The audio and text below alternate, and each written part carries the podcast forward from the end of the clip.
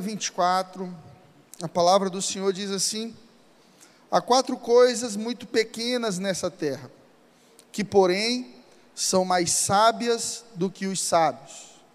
As formigas, povo sem força, todavia no verão preparam a sua comida e os seus celeiros. Pai, essa é a tua palavra. E nós abrimos o nosso coração para que a tua palavra ministre em nós, abrindo os nossos olhos espirituais para a verdade. Essa tua palavra que é como uma espada de dois gumes, que nos ajuda a discernir nosso coração e as nossas intenções. Que nessa manhã nós possamos encontrar sabedoria, que nessa manhã nós possamos encontrar direção, que nessa manhã nós possamos encontrar bálsamo, respostas através da tua palavra para a vida daqueles que vieram aqui em busca de respostas. Em nome de Jesus. Amém. Nós estamos falando de trabalho no mês de setembro. Estamos falando de produtividade, de gestão, de consciência a respeito da gestão de recursos. Viver é gerir recursos. Seu corpo é um recurso limitado. Se você gerir mal, você perde a sua vida. Se for para mim, diga que eu não estou. Tem algum celular tocando. Viver é gerir recursos. Seu corpo é um recurso. Se você não cuida do seu corpo, você adoece. Você trabalha, você recebe um salário, e se você não gerir o seu recurso financeiro de maneira sábia, você adoece também, você se torna um escravo do trabalho, um escravo das dívidas. E a palavra de Deus, ela contém muita riqueza. E ela é uma revelação de Deus para a humanidade. A palavra revelada de Deus aos homens através da vida de homens e mulheres como nós, que não eram perfeitos, que erravam, mas que estavam dispostos a aprender. Eu quero que você entenda que, mais do que perfeição, o que Deus busca no seu coração nessa manhã é disponibilidade, vontade de aprender, desejo por crescimento, sinceridade, porque só cresce quem é sincero. Amém? Nós fomos feitos com uma missão. Ali no jardim do Éden, quando Deus coloca o homem, ele diz assim: você vai lavrar e guardar. Ou seja, o homem ele é criado com a missão de guardar, de trabalhar, de desenvolver um projeto chamado Jardim do Éden. Então está intrínseco ao ser humano, é parte de quem nós somos, ter que trabalhar. Muita gente reclama do trabalho, muita gente amaldiçoa o fato de ter que levantar na segunda-feira para trabalhar, muita gente brinca com isso. Mas a grande verdade é que um ser humano sem trabalho perde o propósito da sua existência. Minha avó me dizia, meu filho, mente vazia. Sua avó também lhe dizia, né? Mente vazia é oficina do diabo. Ócio e improdutividade sempre serão negativos. Às vezes eu aconselho algumas pessoas que lutam com vícios vício da pornografia, o vício da maconha, vícios, e alguns outros com vícios emocionais, que brigam sempre no mesmo horário, se sentem deprimidos sempre no mesmo horário. E eu faço uma pergunta para essas pessoas sempre, eu digo assim: qual é o, momento do teu dia que você incorre nesse vício? Geralmente é no momento do ócio. Pastor, é quando eu chego cansado do trabalho e eu tomo um banho, uh, eu não tenho nada para fazer, a minha mente me lembra que eu posso fazer aquilo. Ou seja, o ócio, a improdutividade sempre te levam para um lugar onde você baixa a sua guarda e você esquece de vigiar sua mente. Deus te deu uma mente, amém? Ela é sua, você precisa vigiar ela. Você precisa criticar seus pensamentos. Você precisa gerir a sua mente, não permitir que a sua mente seja a sua gestora. Senão você acredita em tudo que você pensa, você compra tudo que deseja, Você come somente aquilo que te dá prazer, hambúrguer, pizza.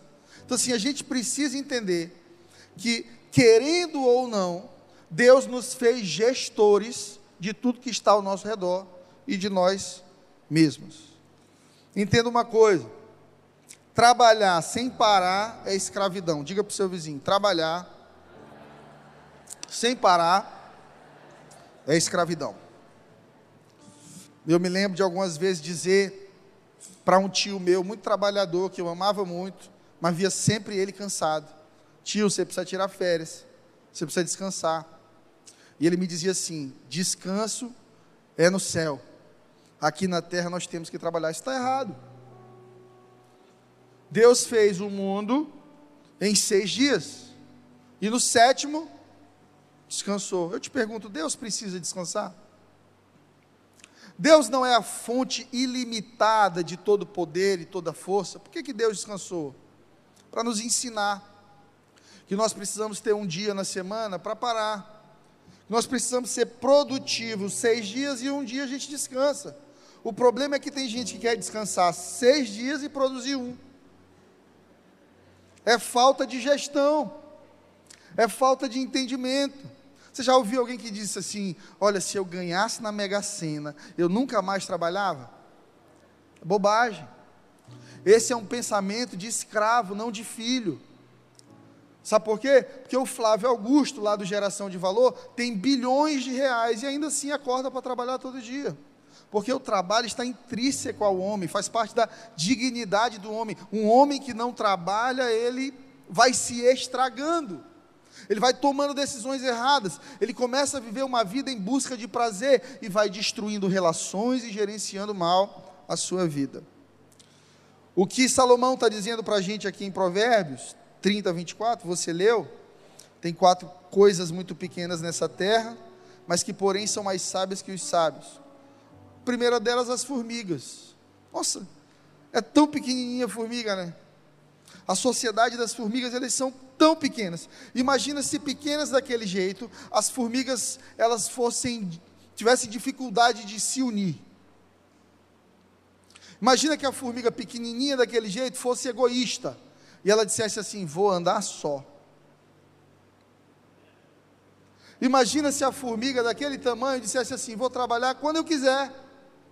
Vou carregar e vou criar o formigueiro sozinha". Tudo é mais difícil quando você é pequeno. Bem, aos olhos do Senhor nós somos pequenos. A palavra diz muitas vezes nós somos como o verme de Jacó. E você aí achando que você está abafando. Nós somos pequenininhos. Por isso Deus quer nos ensinar sobre gestão, sobre produtividade, sobre vida saudável a partir do animalzinho menor da terra. E Deus ele é muito sábio. Então eu acho que Deus quando criou a formiga, ele pensou assim, vou esconder algum segredo aqui nesse bichinho, para que um dia algum sábio observando a sociedade das formigas entenda que unidade, boa gestão, rotina, resiliência, cultura constroem sociedades fortes. As formigas, povo sem força, todavia no verão preparam a sua comida e os seus celeiros. Diga comigo, no verão. Verão é a estação boa. Verão é a estação produtiva. Verão é quando você está bem. Verão é quando as portas se abriram. Verão é quando chega a alta estação do mercado que você trabalha. Verão é quando o Pix está caindo na conta, irmão.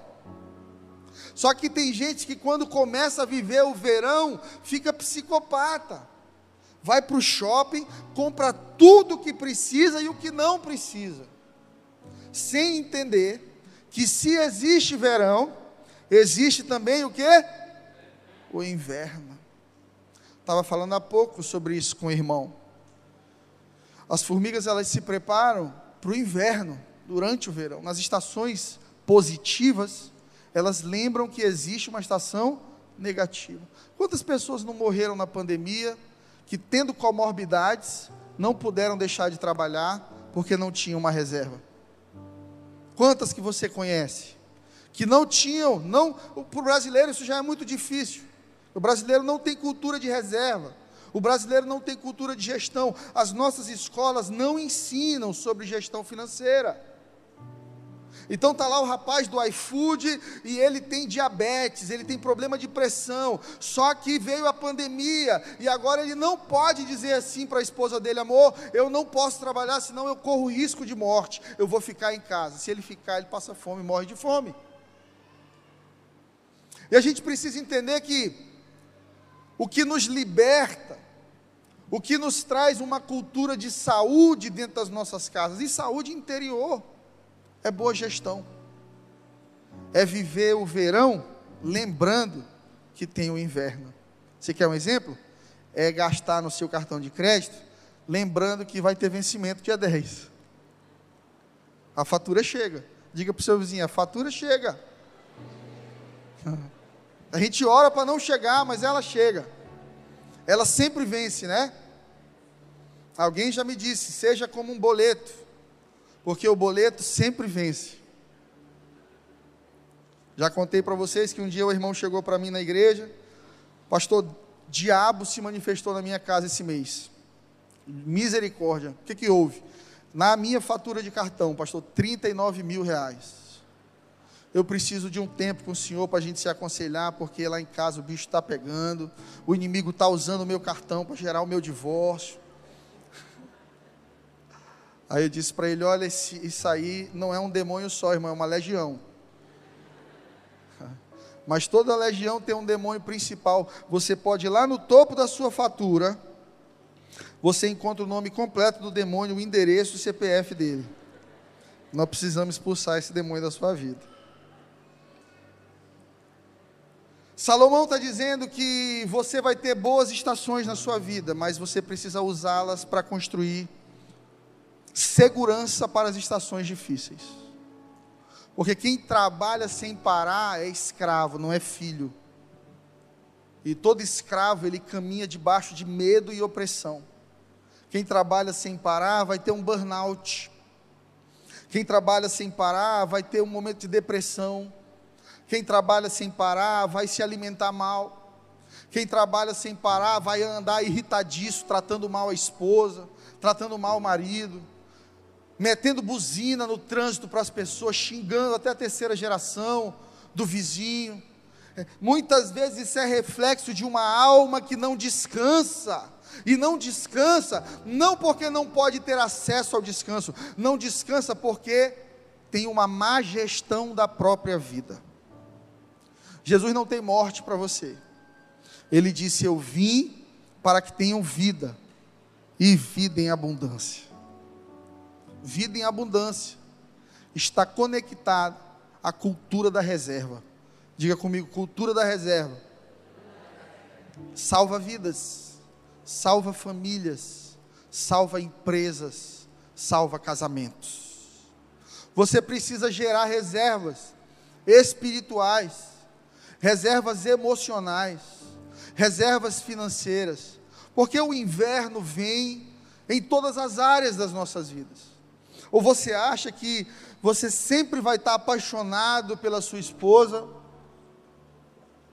igual o dia que você casou? Não, irmão, tem dia que a gente não quer estar casado. Tem dia que a gente briga, que a gente discute. Tem dia que a gente diverge, um quer para o lado esquerdo, o outro quer ir para o lado direito. E o que é que faz com que as pessoas permaneçam casadas de maneira saudável quando a crise vem? Reservas. A pessoa lembra, não, mas meu marido não é esse momento ruim. Minha esposa não é esse momento ruim. Nós tivemos em Gramado, tem seis meses. Foi tão bom, foi tão romântico. Ele me pediu em casamento de novo, ele me trouxe flores. Semana passada, esse cavalo batizado aqui, ele pegou o violão e fez uma serenata de amor para mim, cantando Roberto Carlos. As reservas, elas fazem com que você se lembre de que aquilo não é somente ruim, mas existem momentos bons também. Reservas espirituais é orar quando você está bem, porque tem gente que só quer orar quando está mal. Reservas espirituais é ofertar ao Senhor quando você está bem. Tem gente que só quer ofertar quando está com uma causa para sair na justiça, quando precisa que Deus faça um grande milagre. A gente quer comprar Deus com a nossa performance espiritual. E a gente esquece que o que Deus observa da nossa vida não é um momento, mas uma história.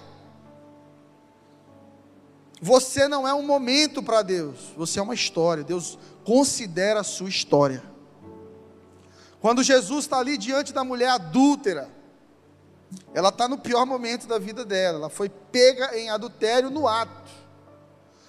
Numa sociedade extremamente machista, assassina, com legalidade para mortes cruéis, como por exemplo a morte de Jesus, o apedrejamento. Complicado a época que a mulher adúltera vivia. Bem, pegaram ela, e, aqueles homens eram tão maus que, no lugar de somente matar aquela mulher, ainda queria matar Jesus junto. Aí leva para Jesus, assim, aí Jesus, o que, que o senhor acha? foi pego em adultério no ato. A lei manda apedrejar. Olha a situação que colocaram Jesus. Se Jesus dissesse apedreja, Jesus não era amor. E se Jesus dissesse não apedreja, Jesus estava indo contra a lei, que o próprio pai dele havia estabelecido. Só que Jesus é ninja, irmão. Jesus é inteligente. Jesus observa o cenário um monte de homens hipócritas religiosos querendo matar uma mulher que está sendo vítima de si mesma, porque não tem gestão dos seus impulsos.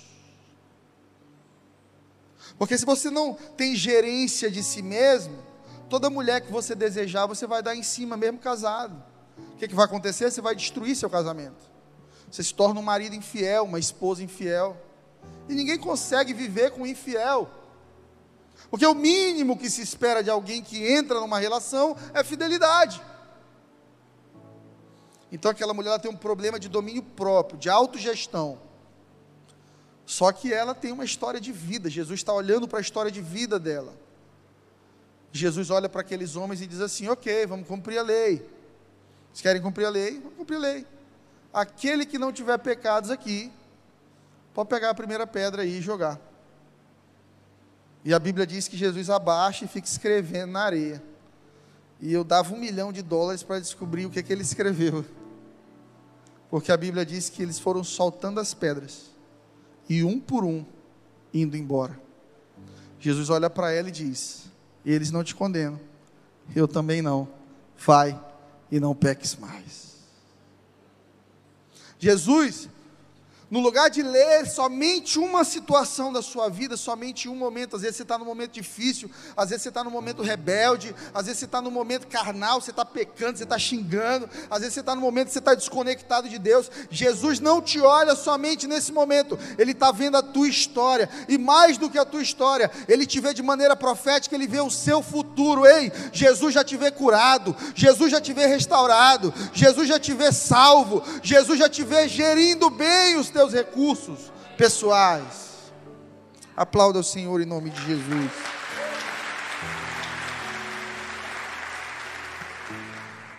Todo desorganizado é escravo. Todo desorganizado é escravo. Aonde que a gente conhece um desorganizado? A gente conhece um desorganizado, eu digo que pelo carro. Entre no carro dele. Você pode olhar para o seu vizinho e dizer: Quero entrar no seu carro hoje. Às vezes você encontra no carro da pessoa um gato morto, uma escova de cabelo, creme, boneca do filho, mamadeira, tartaruga. Rapaz, tem carro de irmão aqui que tem mais coisa que o depósito dessa igreja. Você entra na casa da pessoa, o carro, a casa, a gaveta da sua escrivaninha, o seu ambiente de trabalho são reflexos da sua organização interior. Por que, que quando você acorda, você tem que arrumar sua cama, abrir a porta do quarto, a janela, deixar o sol entrar, dar uma organizada, porque aquilo ali é um reflexo do seu interior. E muitas vezes, quando a gente é desorganizado, a gente se torna escravo. Porque essa condição exterior do carro, da casa, ela está refletindo a minha alma, e daqui a pouco eu estou manifestando desorganização no meu casamento. Eu marco com a minha esposa para chegar às seis para buscar no trabalho, eu chego às sete e meia. Quando eu chego lá, a esposa que é tão doce, tão querida, virou um monstro. Está chateada, está zangada. Eu digo para minha esposa que eu vou pagar a conta tal, a inscrição do Enem dos nossos filhos no dia 19, aí da dia 20 eu não lembro, não paguei. E aí minha filha não pode fazer o Enem, minha esposa está triste, minha filha está triste, ou seja, o desorganizado ele se torna escravo de um cenário negativo o tempo inteiro. E qual é a desculpa do desorganizado? É o diabo que está contra mim, pastor. Não, irmão, é o diabo da sua memória que não lembra das contas, não lembra do horário. É o diabo da sua desorganização, que não cai a ficha, não cai em si, entende que tem coisa que é demônio, tem coisa que é caráter. Irmão, tem coisa que nem o Papa tira da sua vida expulsando. Tem coisa que é você que tem que expulsar. Como? Rotina de disciplina, cuidando da saúde, cuidando da mente, pagando as contas em dia para parar de pagar juros, mora, multa. Tem gente que o aluguel é 800, só paga 1.100, 1.200, porque é desorganizado. Aí o dinheiro nunca fecha, a conta nunca fecha. Aí a culpa é do patrão que paga pouco, a culpa é da empresa que não valoriza. A culpa sempre é de todo mundo, nunca é nossa. E a gente só vence quando a gente vive uma cultura de gestão saudável. Como as formigas, resilientes, unidas disciplinada. Você já viu uma formiga encostada na parede com a mão para trás? Estou pegando um bronze, estou descansando. Você não vê. Você não vê. As formigas elas estão constantemente produzindo. Eu me lembro uma vez minha sogra, ela tem um gramado grande na casa dela e, e deu aqueles formigueiros altos assim, sabe? E eu vi ela comentando com o caseiro, dizendo para ele que tinha que colocar veneno. E eu, genro novo, falei: o resto é comigo, deixa comigo. Deixa que eu resolvo, minha sogra. Eu tive uma ideia: eu vou pegar uma mangueira e eu vou ficar molhando esse formigueiro aqui até as formigas todas se afogarem. Botei uma cadeira ali perto do formigueiro e fiquei, ó, meia hora, 40 minutos. Só 10 anos atrás, molhando aqui o formigueiro, virou assim um Titanic, irmão. Formiga morrendo afogada para todo lado. Aqui, beleza, terminei, botei a mangueira dentro do buraquinho. Fui embora. Minha sogra, está resolvido o problema, acabou a formiga no seu, no seu gramado. Passou segunda, terça, quarta, quinta, está tudo seco. Sabe o que está acontecendo lá? As formigas estão reconstruindo no mesmo lugar. Passaram-se mais dois dias, o formigueiro estava seco, da mesma altura, com a mesma quantidade de formiga, trabalhando. As formigas elas têm resiliência, capacidade de reconstrução. Eu declaro isso sobre a sua vida. Nada vai te parar, nada vai te atrasar, mas se algo de acontecer ruim na sua vida, você vai voltar para o mesmo lugar em busca de bons resultados, de maneira disciplinada, gerindo a si mesmo e as suas emoções, continuando o seu bom trabalho. Muitos de nós, no primeiro episódio de falência, desistimos. Muitos de nós, no primeiro não, desistimos. Gente, não existe para você buscar o sim. Mas muitos de nós, quando ouvimos um não, desistimos. Colocamos a culpa em todo mundo. Quando você recebeu um não, vá em busca do sim. Deus tem o sim certo para você. Deus tem a porta certa para você. Se você quebrou uma vez, vá em busca de quebrar mais uma mas em algum momento você vai acertar justamente no alvo que Deus tem para a sua vida. Não desista. Gestão financeira tem a ver com as suas emoções. Toda pessoa doente emocional vive momentos de altos e baixos sempre. Eu sou pastor há 20 anos e constantemente eu ouço isso. Pastor, meu pai era muito rico. Pastor, lá em casa nós tivemos tantos carros nós tivemos tal carro, nós viajamos para o mundo todo. Isso. E hoje, hoje está todo mundo quebrado, pastor, porque meu pai tomou decisões erradas. A gente teve que vender tudo. Meu pai perdeu a empresa, a gente faliu, a gente isso e a gente aquilo. Você quer ter uma vida financeira saudável? Resolva as suas emoções. Você quer ter um casamento saudável? Resolva as suas emoções. Você quer ter uma vida com Deus saudável? Resolva as suas emoções. Quem é doente adoece todo o ambiente em que entra. Quem é saudável gera saúde onde coloca a planta dos pés. Para alguns irmãos que me pedem oração por libertação, eu recomendo terapia. Ô irmão, vai se tratar. Eu já fiz terapia, muito bom. Estou com saudade. Terapeuta maravilhosa, Sandra Orning, lá de São Luís do Maranhão, me ajudou muito no momento de depressão, no momento de tristeza, em que eu precisava de autogestão, eu precisava ressignificar muita coisa na minha vida que tinha me trazido decepções, tristeza. Então a gente precisa disso, a gente precisa entender que tem coisa que está dando errado na vida da gente, não porque o mundo conspira contra nós, não porque Deus nos abandonou, mas porque nós nos abandonamos. Muitos de nós aqui nos abandonamos. Você precisa entender que o maior projeto de Deus na sua vida, antes de te usar para abençoar os outros, é te usar para melhorar a você mesmo, é te usar para cooperar com Deus na transformação e se tornar a melhor versão, a versão da vida abundante, a versão da alegria abundante, a versão do recurso abundante. Há um versículo poderoso na Bíblia em que Deus diz que não te chamou, não te levantou para ser cauda, mas cabeça. Há uma promessa na Bíblia, em Deuteronômio 28, em que Deus diz assim: Você emprestará, mas não tomará emprestado. Você crê nisso? Que Deus vai te fazer tão abundante, que é você que vai derramar na vida dos outros. É você que vai ser conselheiro e nunca vai estar desesperado precisando de um conselho. É você que vai ser alegria nos outros e nunca precisando que alguém sempre esteja te levantando. Tem gente que, mesmo na igreja, sempre precisa que alguém levante, pegue na mão e vamos lá, não desista, vamos lá, não desista. Isso no começo é bom, querido, mas a vida inteira isso é infantil. Diga para o seu vizinho: Deus te dá o Éden. Você precisa lavrar e guardar. Ou seja, Deus te dá recursos, saúde, inteligência, família, oportunidades. Deus te dá muita coisa boa, mas muita coisa boa fica ruim por falta de gestão. Outra coisa que a gente precisa lembrar é que você vai prestar contas a Deus da sua porção. Há na Bíblia a parábola dos talentos, quem já ouviu falar?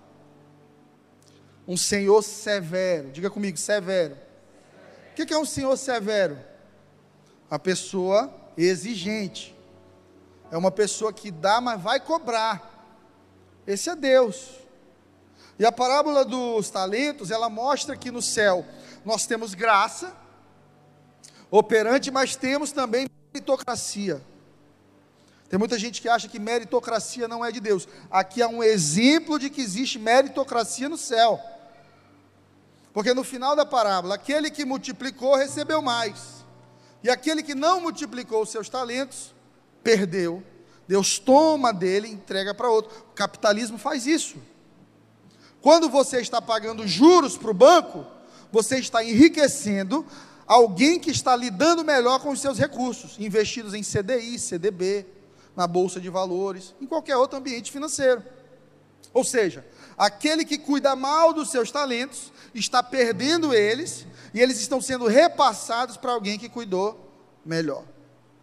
O Senhor vem e ele distribui cinco para um, dois para o outro, não é isso? E um para o outro.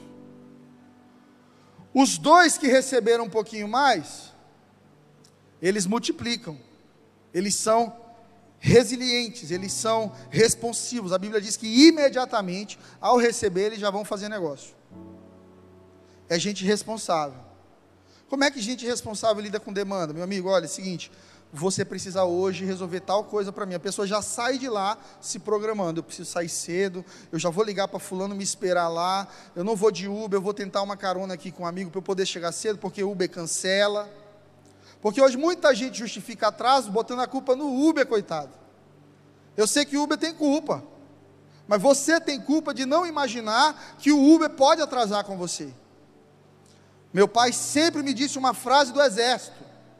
A frase do exército é o seguinte: explica, mas não justifica. Então papai chegava lá atrasado ou com algum problema no exército, o comandante olhava para ele e ele dizia: Olha, meu cachorro morreu, meu pneu furou, isso e aquilo, meu filho. E explica, mas não justifica. Você está preso, vai dormir hoje no quartel.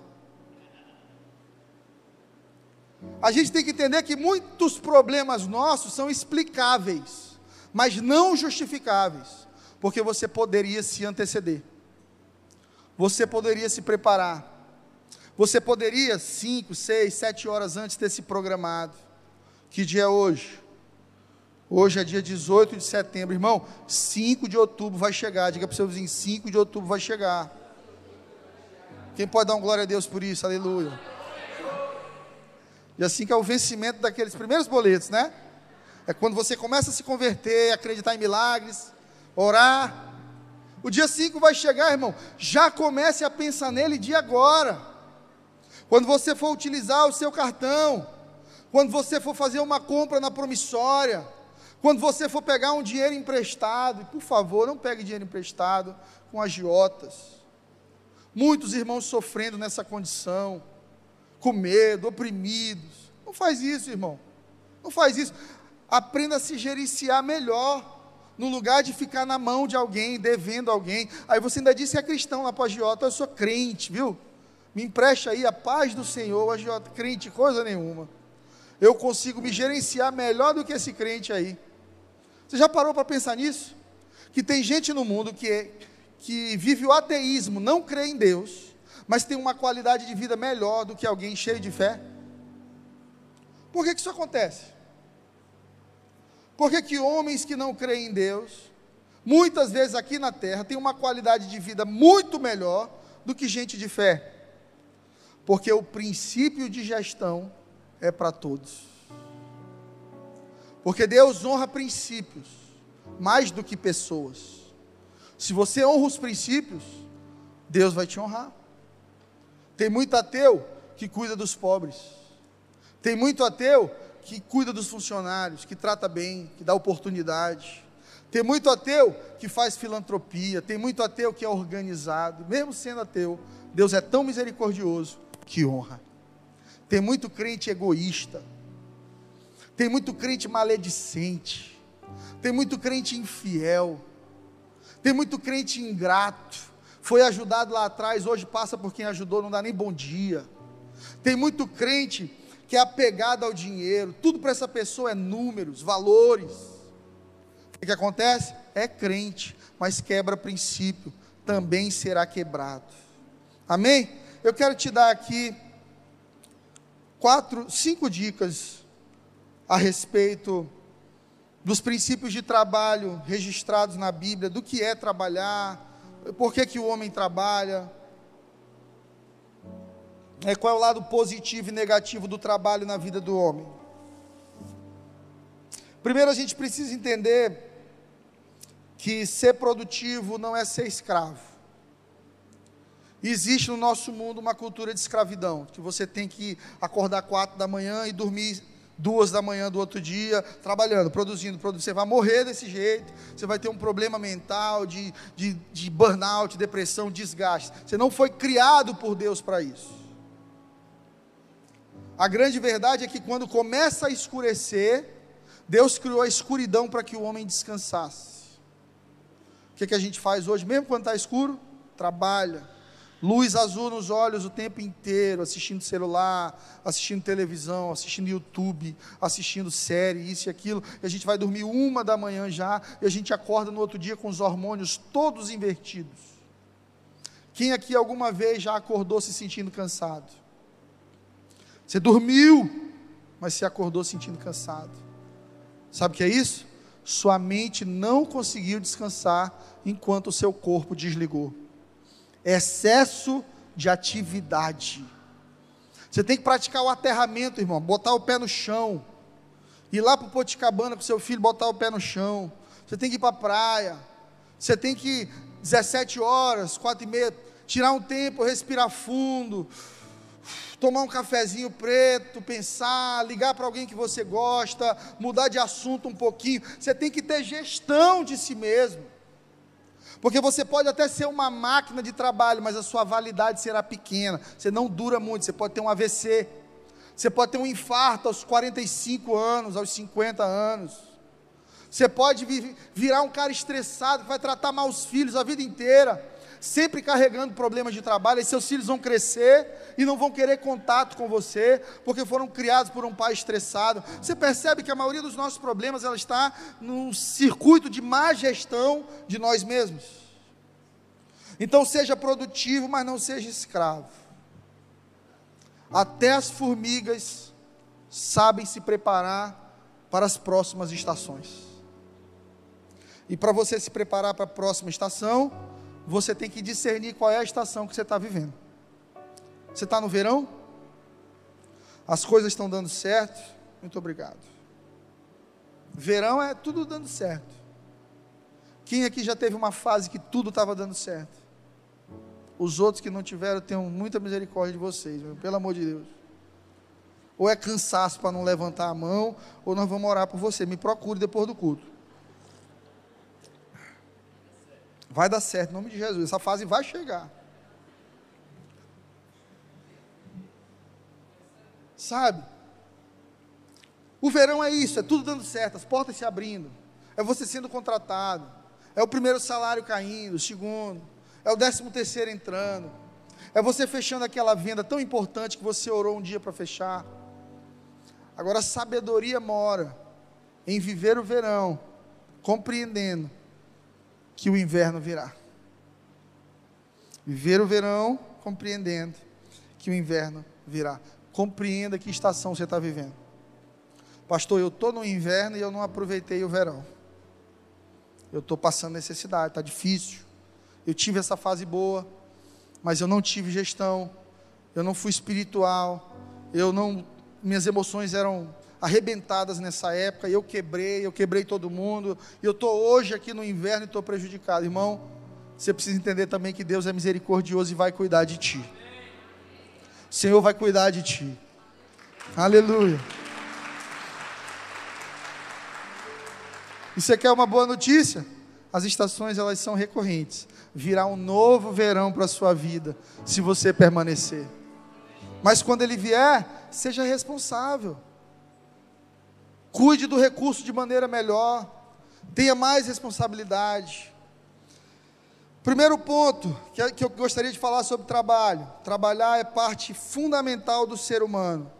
Depois da queda do homem, o trabalho é amaldiçoado e frustrante, né? Deus diz assim: do suor do teu rosto comerás. Deus está dizendo assim: agora aquele trabalho que era tão prazeroso vai ser doloroso, vai doer. Uma vez um irmão me disse que quando ele chegar no céu, a primeira coisa que ele ia fazer é dar um soco em Adão. Eu falei: pronto, ele entra e sai no mesmo dia, né? Mas por que, irmão? Porque, pastor, essa vida de trabalho é ruim demais, é muito difícil. Não era para a gente estar tá trabalhando. Isso é mentalidade de vagabundagem. Eu disse para ele, irmão, trabalhar é bom. Depois da obra de Cristo na terra, aquilo que era amaldiçoado foi santificado. Amém? Você crê nisso? Então o trabalho, depois que nós nos reconectamos a Deus, ele se torna abençoado. Ele é bom, ele é digno e ele é necessário. Como seria a sua vida sem o seu trabalho? Você consegue se imaginar vivendo sem ter um motivo para acordar, produzir, sem ter ali um prolabore, um salário no final do mês, para ser o provedor da sua casa, para sair para tomar um café com um amigo, para ter qualidade de vida? Não. Então o trabalho, depois da obra de Cristo na cruz, ele é ressignificado, porque a obra de Cristo na cruz ressignifica tudo. Então agora o trabalho ele é bom, ele é digno e ele é necessário. Então eu quero te pedir uma coisa como seu pastor: pare de amaldiçoar seu trabalho. Pare de amaldiçoar seu chefe. Pare de amaldiçoar seus colegas de trabalho. Isso é diabólico. Eu conheço pessoas que já entraram e saíram de cinco, seis empresas, e toda empresa que a pessoa chega vira um inferno. Pastor, é porque eu não dou sorte com homem, eu não dou sorte com trabalho. Todo lugar que eu vou, eu só escolho o fruto podre. Não, irmão, você está podre. Você entra até em ambientes bons e produtivos e consegue poluir aquele ambiente. Tem gente que vive o problema do bigode sujo. Quem aqui conhece a história do bigode sujo? O rapaz cuidava de porcos e ele usava luva para não ficar lidando ali com esterco. Em algum momento coçou aqui, ele fez assim com a luva e não se lembrou. No final do dia, ele tira a luva, lava as mãos e vai para casa.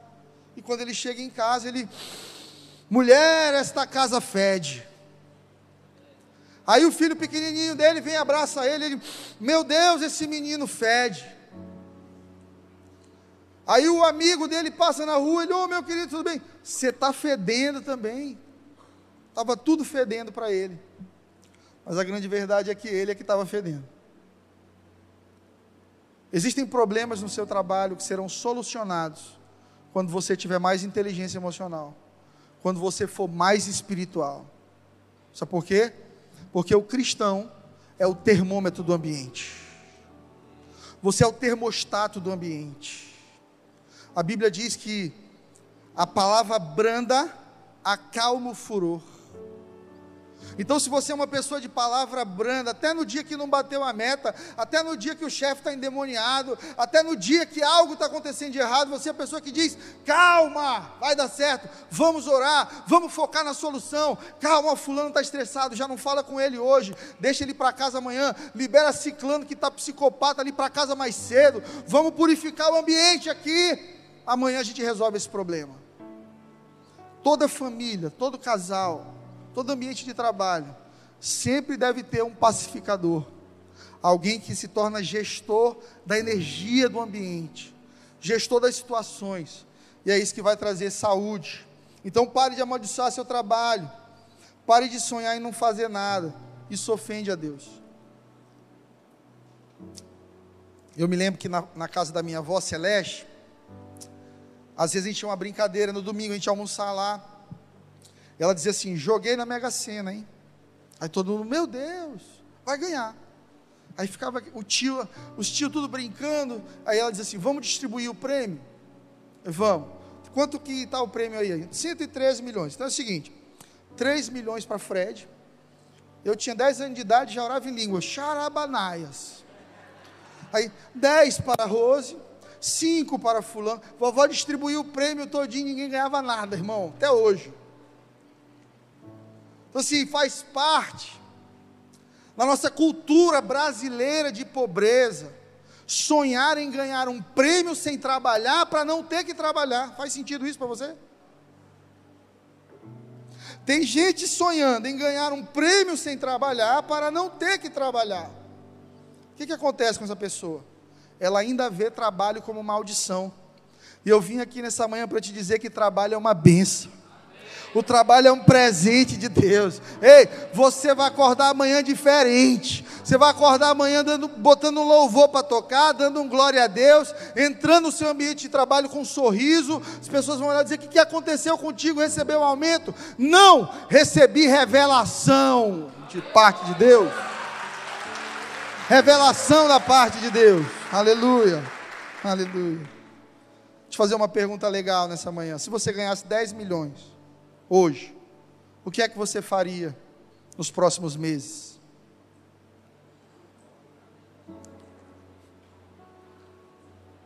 Muita gente diz assim: eu ia sumir e não ia fazer mais nada.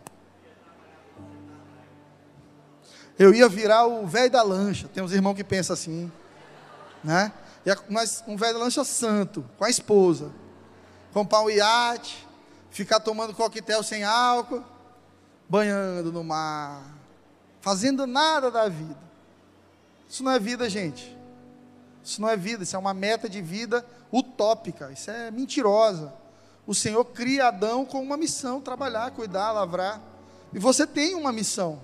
E seja em Teresina, São Paulo, Rio, Nova York, Lisboa, onde você colocar a planta dos seus pés, a Bíblia diz que te será dado. Para desfrutar, mas também para trabalhar, porque tudo que você desfruta, você tem que cooperar, você tem que plantar. É a mentalidade saudável do lavrador. Você vai cuidar da terra, vai lançar sementes nela, vai regar a terra, e porque você regou a terra, ela vai te dar frutos. Quem está com a esposa aqui? Olha para tua esposa, é tua terra. Você tem que cuidar dela. Você tem que regar ela. Aproveita e dá um beijinho nela aí, te amo. Se você veio para o culto brigando com ela, pede logo perdão, perdão, amor. Eu sou burro, diga para eu sou burro. Você tem que lavrar essa mulher, você tem que regar ela, plantar sementes. O que é, que é semente para mulher, irmão? Sapato, pix, sushi. Não existe uma semente barata para mulher. Mas, irmão, ela vai te dar frutos, vai te dar carinho, vai te dar uma palavra de apoio, vai estar do seu lado no dia da dificuldade. A Bíblia diz que o cordão de três dobras ele não se rompe facilmente. É você, sua esposa e o Senhor. Amém?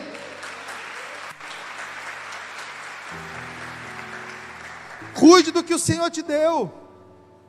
Ame as coisas que o Senhor te deu.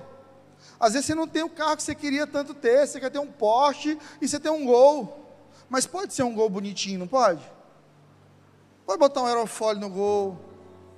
Pode pintar ali o freio do Gol de vermelho. Bota um fumezinho nele, um sonzinho, daqueles que sai o DVD assim. Eu lembro de um amigo que ele tinha uma guitarra que a guitarra dele era péssima, nunca afinava. Aí um dia eu fui falar mal da guitarra dele, ele não fala não, desafina, mas é minha. Entendeu, irmão? Então assim, talvez você não esteja onde você sempre sonhou estar, mas você já está em algum lugar, o Senhor te levou para algum lugar, seja grato. E é essa gratidão que te faz avançar. Aleluia. Aleluia. Se você ganhasse 10 milhões, respondendo a pergunta que eu fiz, você ia aplicá-los bem, você ia melhorar a qualidade de vida da sua família, você ia ajudar os pobres, você ia conhecer o mundo, viajar, conhecer o mundo, você ia viver uma vida de honra, não de corrupção, uma vida digna, uma vida abundante, mas jamais uma vida ociosa. Terceiro ponto: os cristãos são incentivados fortemente a trabalhar não apenas por causa do lugar de trabalho na criação, mas porque trabalho também, como em qualquer outra área da nossa vida, é um ambiente em que podemos servir a Cristo. Você sabe que quando você faz um bom trabalho, você está servindo a Cristo? Alguém perguntou para um grande homem de Deus do passado como ele poderia glorificar a Deus. E esse grande homem lá, se eu não me engano, era Spurgeon ou algum desses grandes homens. E o cara disse: Como é que eu posso glorificar a Deus, pastor? E o pastor disse: O que é que você faz? E ele disse: Eu sou sapateiro. E ele disse: Então faça o melhor sapato, com o melhor solado, com o melhor couro, com a melhor costura, e Deus será glorificado. Você sabe que tem gente que não está na igreja, mas entende isso melhor que a gente? Gente que não está na igreja, mas faz um bom trabalho é o melhor costureiro do bairro, a melhor costureira da cidade. Não é crente, mas está lá fazendo o seu melhor. Vai fazer um bolo, faz o bolo com excelência. E Mário Sérgio Cortella diz que excelência não é fazer o melhor com o melhor, mas é fazer o melhor com aquilo que você tem agora. E ele conta que a mãe dele é italiana e às vezes ele quer uma salada ou ele quer um espaguete, rapidinho ela faz, joga umas folhinhas ali de cheiro verde, no final coloca um tomate cereja, um queijo ralado por cima, sabe o que é isso? Excelência. Tem gente que quando o marido diz assim, estou com fome, pega o um miojo, meu irmão. Eu decidi, e ser excelente é uma decisão, gente. Às vezes meu filho diz assim, papai, estou com fome, faz qualquer coisa, eu digo, qualquer coisa não, filho. Papai vai fazer o melhor para você. Eu pego o soborô. Você conhece o soborô? Um prato alemão? É o que sobrou de ontem. Eu pego o soborô lá, jogo manteiga na frigideira. Pastor Fred também é masterchef, aula de culinária. Porque manteiga dá sabor para tudo. Coloco lá um pouquinho do arroz, corto um queijo coalho, jogo no meio.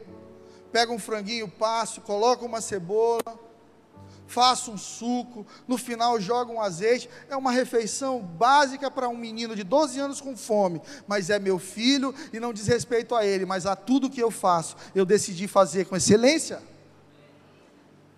Se você vive essa cultura, você vai ser o melhor funcionário. E você vai se tornar chefe um dia.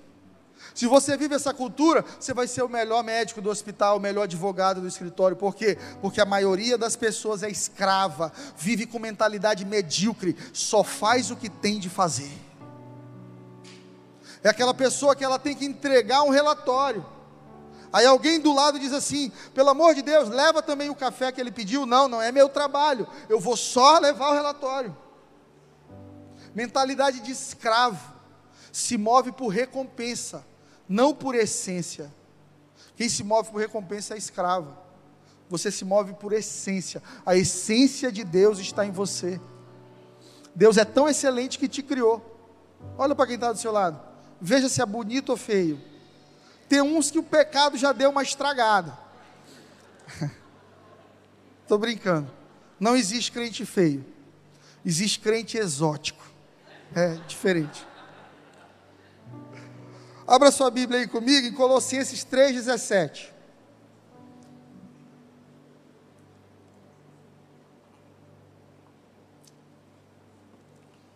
Colossenses 3,17. Tudo que fizerem, seja em palavra, seja em ação, façam em nome do Senhor Jesus, dando por meio dele graças a Deus. Tudo que fizerem, diga tudo, tudo, seja em palavra ou ação, faça em nome do Senhor Jesus, dando por meio dele graças a Deus Pai. Então você vende picolé, faça isso em nome do Senhor. Vendo picolé? E junto com o picolé entregue ali um folheto. Você é médico, você vai fazer uma cirurgia, entre na sala cirúrgica com uma palavra de esperança, calma, não fique nervoso, vai dar tudo certo. Vamos orar? Vamos já começar a cirurgia. Eu queria orar com você. Queria te pedir permissão para colocar um louvor enquanto eu te opero. Eu tenho um tio que é um excelente anestesista em São Luís do Maranhão, doutor João Batista. E às vezes ele faz cirurgia e me manda mensagem: Meu filho, eu participei de uma cirurgia grande aqui, o tempo inteiro ouvindo os teus louvores. Deus te abençoe. E minha tia diz: Ele ouve mesmo, coloca lá e fica, e parece que Deus está ali com ele. Sabe o que é isso? Santificar o ambiente.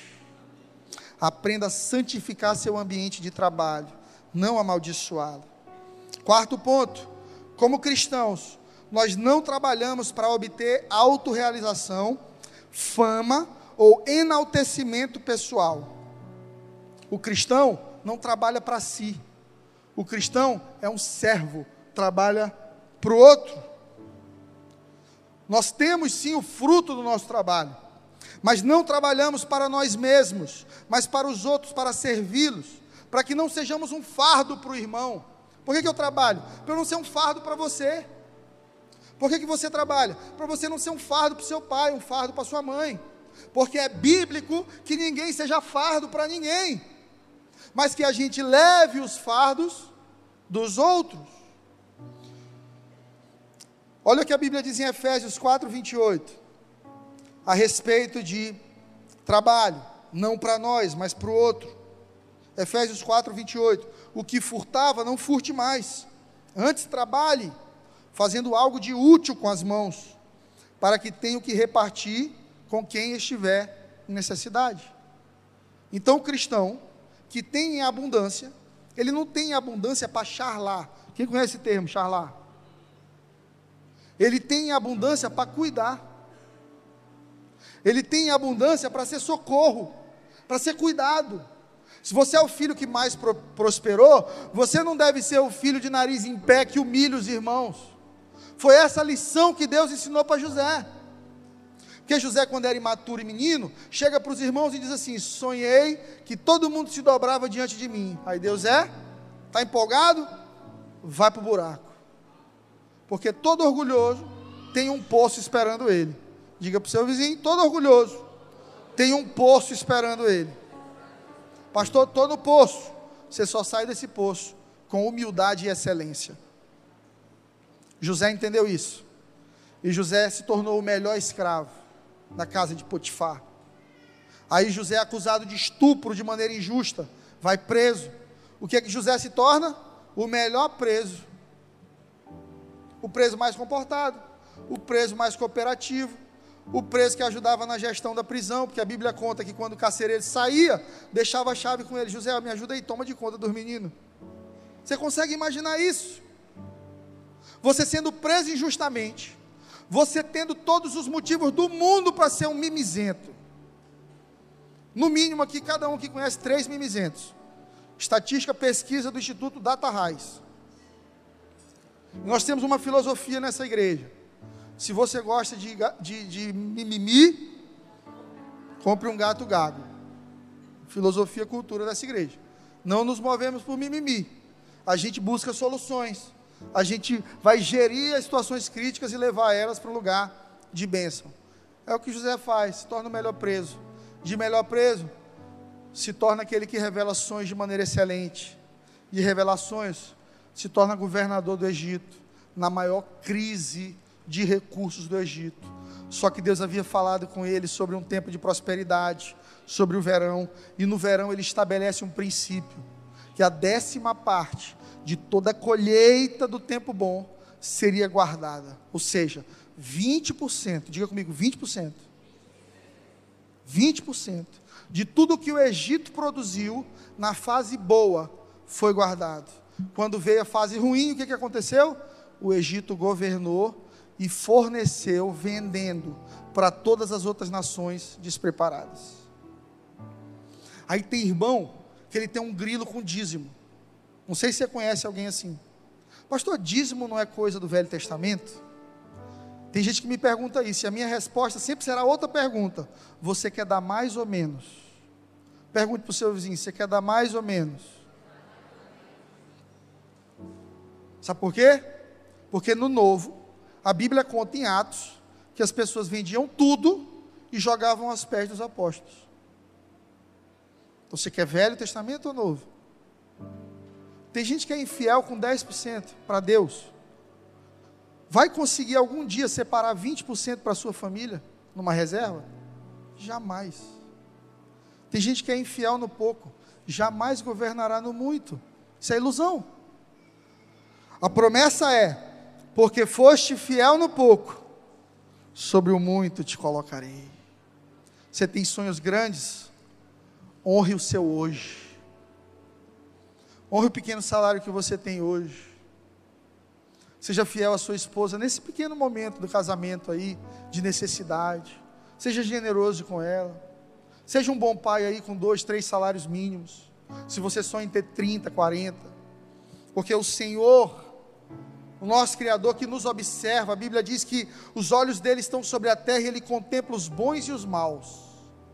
Esse que nos observa, é ele quem enriquece e empobrece. A palavra diz que é ele quem levanta e abate. Isso está escrito no livro de Samuel. Se você quer prosperar, mostra para Deus que você está pronto para prosperar. Se você quer um casamento feliz, mostra para Deus que você é a pessoa mais disposta para viver um casamento feliz. A gente sempre quer que o outro mude, a gente quer que o outro guarde, a gente quer que o chefe aumente o nosso salário, mas a gente não quer cuidar do salário que a gente já recebe hoje. E por conta desses muitos motivos, a gente vai vendo o trabalho como uma maldição. Em 1 Timóteo 5,8, a palavra vai dizer assim: se alguém não tem cuidado dos seus, e principalmente dos da sua família, negou a fé e é pior que o infiel. Irmão, seu filho não precisa usar Louis Vuitton, não, mas pode andar bem vestido. Sua família não precisa ter a manteiga presidente, mas pode ter uma alimentação balanceada e com qualidade, até porque vegetais e, e frutas são muito mais baratos que todas essas coisas industrializadas. Você não precisa ser o Ike Batista, o Flávio Augusto para ser um bom marido. Porque mais do que presentes, tua esposa, teus filhos querem você presente. Uma vez ministrando num curso nosso de casais, um irmão pegou o microfone e me pediu permissão para pedir perdão para a esposa dele. E eu deixei. A gente estava no curso de casais. E aquele pedido de perdão mudou minha vida. Eu gravei, porque foi tão sincero. E ele olhou para a esposa e disse assim: Amor, me perdoa, porque eu priorizei chegar lá, ignorando como nós chegaríamos. Eu priorizei chegar lá, sem pensar em como nós chegaríamos. Quantos casais não chegam lá destruídos? Quantos casais não chegam lá sem amor nenhum mais, sem respeito? É só uma sociedade. Alguns casamentos viram uma sociedade. Não vou separar porque senão é muito prejuízo. Pessoas que priorizam tanto os seus objetivos que deixam para trás as coisas mais preciosas. É uma virada de chave, igreja. Quem trabalha somente para si é medíocre. Qual é o propósito do seu trabalho? Você precisa entendê-lo. O propósito do seu trabalho é servir. Deus prospera quem serve. Meu pai me dizia: quem não vive para servir, não serve para viver. O ser humano é como uma colher. Você não consegue desmontar um guarda-roupa com uma colher. Você não consegue construir uma casa com uma colher. Uma colher só serve para uma coisa: servir. Você só serve para servir. Para terminar, o trabalho secular, ele é muito valioso, digno e importante. Mas como toda coisa boa na vida da gente, o trabalho pode se tornar um ídolo. Vou repetir. O trabalho, ele é valioso, ele é digno, ele é importante. Mas como tudo que é bom, pode se tornar um ídolo. O que é um ídolo? Um Deus. Um ídolo é aquilo que toma o lugar de Deus na nossa vida. Nós podemos começar a olhar para o nosso trabalho como um meio de encontrar importância e valor e confundir o nosso trabalho com a nossa identidade. Deixa eu te dizer uma coisa: você não é o que faz, você faz o que é. É diferente. Tem gente que diz: Eu sou médico. Eu sou desembargador. Você sabe com quem você está falando? Eu sou chefe do departamento de fotocópia da minha empresa. É gente que colocou o, trabalho no lugar errado dentro de si. O trabalho, a conquista, a medalha, o faturamento se torna a identidade da pessoa. E como isso está comum hoje na internet, gente? As pessoas se tornaram prêmios. Fulano tem tantos prêmios da empresa tal, Ciclano tantos milhões da empresa tal, Fulano é sócio, Fulano é empreendedor, Fulano é... Ei, você precisa entender que na terra onde ninguém entende identidade, os filhos é que vão governar. E no meio de tanta gente que acha que é o que faz, você é filho. E por ser filho, você vai frutificar de maneira produtiva. Amém? É por isso que muitos de nós precisamos ser restaurados na nossa identidade. Para terminar, eu quero te lembrar uma coisa. Embora o trabalho secular seja bastante útil e proveitoso, ele não vai te salvar no reino de Cristo. Seu trabalho não te salva, Jesus sim. Seu dinheiro te traz conforto e velocidade, mas só Jesus te dá direção. Se você acelera um carro sem direção, você vai se acidentar. E é isso que acontece com quem ganha muito, mas não tem direção, não tem identidade e não tem gestão. Amém? Eu te digo, seja qual for o seu futuro, Deus quer fazer algo grande nele, porque você serve um Deus grande.